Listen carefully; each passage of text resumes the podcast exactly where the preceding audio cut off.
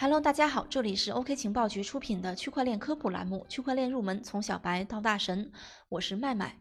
本期我们为大家介绍区块链的应用场景。我们前面介绍了那么多，大家可能会问，区块链到底有什么用？哪些是我们真正看得见、摸得着的应用场景？今天呢，我们就为大家介绍一下区块链有哪些应用场景。先说结论，区块链主要有以下这么几个应用场景。第一个是加密货币，第二个是通证，第三个是区块链加啊，区块链加各行各业。我们先来说加密货币，加密货币可以说是区块链技术真正落地的场景了。虽然呢，现在打着区块链旗号招摇撞骗的空气币、传销币不少，就像前几天有个项目啊，叫英雄链，它呢涉及到诈骗，目前呢团队已经被警方控制了。但是呢，加密货币的确是区块链真正落地的应用场景了。为什么这么说呢？这是因为比特币是区块链的首次应用，而且比特币到今天经过了十年的时间，已经有了一定的资金规模。尽管规模还不是很大，但是呢，看看咱们身边炒币的人是越来越多啊。你跟别人说比特币，很多人知道是怎么回事儿了。我们可以感受到，它的确是有应用场景的。不过这个场景呢，偏离了它本质上电子货币这一属性，变成了类似于股票这种投资行为。加密货币这部分呢，我们之前介绍了很多，比特币啊、以太坊啊、EOS 啊、瑞波啊等等，这里呢就不再赘述了。总之，加密货币可以看作是区块链技术落地的场景之一，也是区块链目前落地最多的场景了。不过，这种应用场景呢，越来越偏离了加密货币作为货币的属性，更偏重于投资或者说投机。这是加密货币。下面我们介绍一下通证。通证这个概念啊，这两年在圈内的关注度比较高，很多人呢都成为通证的忠实粉丝了。通证其实是 token 的音译，在英文里面，token 的意思可以翻译为代币、令牌、凭证。我们经常说的买币，这个币其实就是区块链上的 token。我们先来介绍通证的由来。我们知道以太坊是开源的，人们可以在以太坊系统上开发各种各样的区块链应用，也就是 DApp。就像我们现在呢，可以在安卓、苹果系统上开发应用程序一样。不过呢，在以太坊上开发应用程序是有标准的，以太坊订立了这样一套标准，叫做 ERC20 标准。基于这个标准呢，大家可以在以太坊上发行 token，也就是代币。可能会有人问啊，既然 token 是通证，也就是代币，为什么不把它归在加密货币这个应用场景中呢？不错，token 是代币，也是加密货币。但是呢，随着越来越多的区块链项目的出现，token 的含义已经不只局限于代币或者说加密货币了。而是演变成一种权益证明，持有 token 的多寡呢，意味着你在系统中权力的大小，而 token 的含义也演变成可流通的加密数字权益证明。这一概念呢，经过进一步的演化，又形成了一个新的概念，叫做通证经济。所以，我们说通证经济的模型正是来源于区块链技术，也涉及到共识，也涉及到权益证明，也涉及到 token。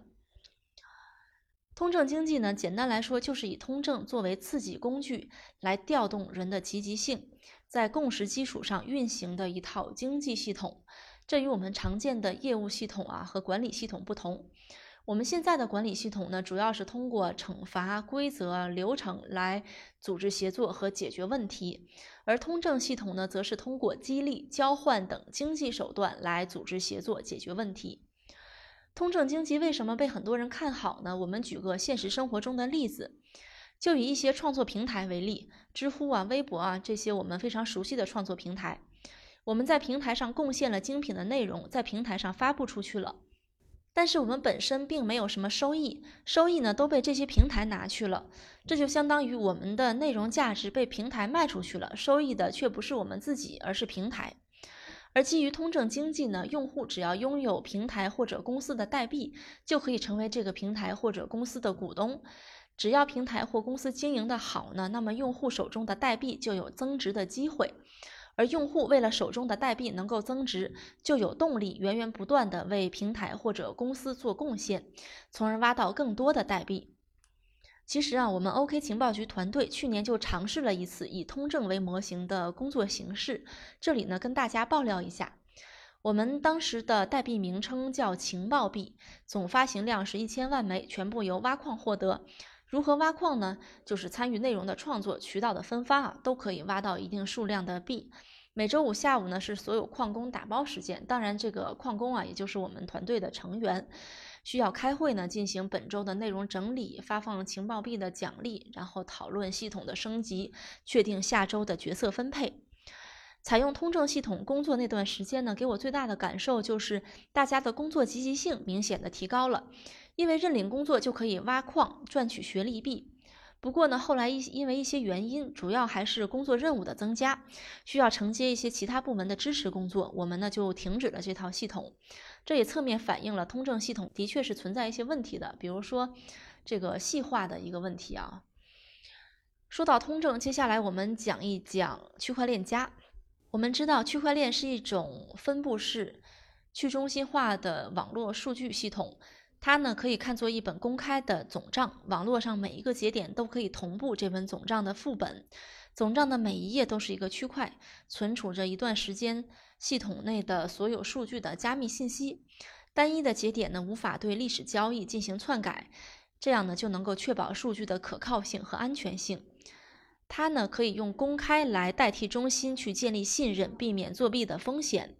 区块链这些呢可以和很多行业相结合，所以呢叫区块链加。但是需要注意的是，目前很多区块链加的应用场景都是一些美好的愿景而已，真正大规模落地的不多，而且纯粹采用区块链去中心化思想的场景呢也几乎没有。所以我们只能说，在区块链加中，区块链更大的意义上是作为一种新型的网络协议，一种新型的数据库来发挥作用的。下面我们简单介绍几个主要的领域。首先是区块链加金融。当初中本聪呢创造比特币的初衷，就是为了解决金融危机问题，以及在金融危机之下不断加剧的通货膨胀问题。他呢旨在打造一种去中心化的数字货币。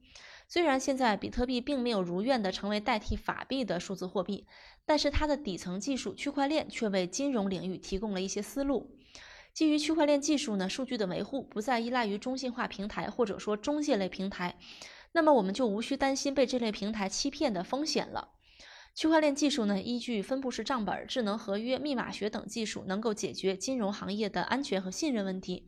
目前呢，国内很多大的银行和金融机构，包括蚂蚁金融，都在探索区块链的技术突破，以求重新塑造新的金融体系。接下来说一说区块链加防伪溯源。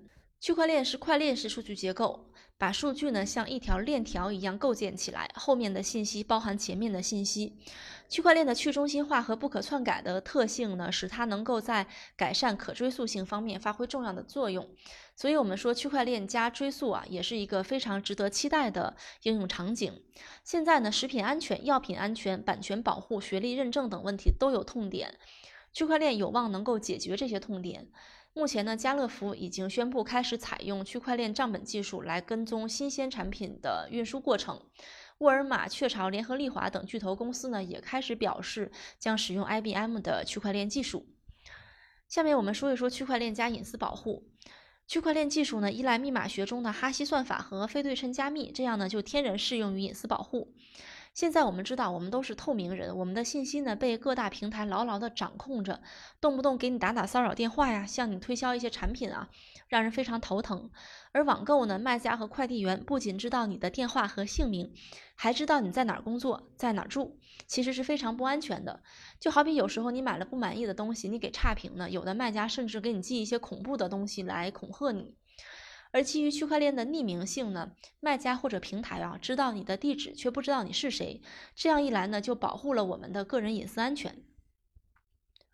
区块链还有一个重要的应用就是供应链。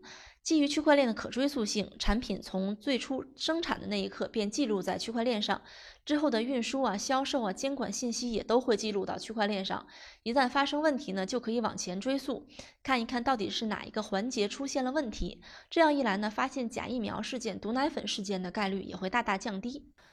接下来我们说一说区块链加娱乐。区块链加娱乐呢，也是一个比较重要的应用场景。把这部分单拎出来呢，是因为目前区块链真正落地的应用，也就是 DApp，基本上呢都是博彩类、游戏类，还有一些小黄片儿之类的应用。和早期的互联网非常相似啊。最开始也是经历了一段黄赌毒这样的杂草丛生的时期，才逐渐的被大家认知普及。总结一下，今天我们介绍了区块链的应用场景。目前呢，区块链主要有三大方面的应用场景：加密货币、通证和区块链加各行各业。听起来呢，好像什么都可以用到区块链啊。事实上，区块链呢是一个新型的底层协议。我们现在的互联网也是底层协议啊，只不过维护区块链这种底层协议的成本比较大，加上区块链目前呢还不是很成熟，速度、效率和成本都很难平衡，所以呢，应用落地还需要一些时间。好的，今天的节目就先到这里了。这里是 OK 情报局出品的区块链科普栏目《区块链入门：从小白到大神》，我是麦麦，我们下期再见哦。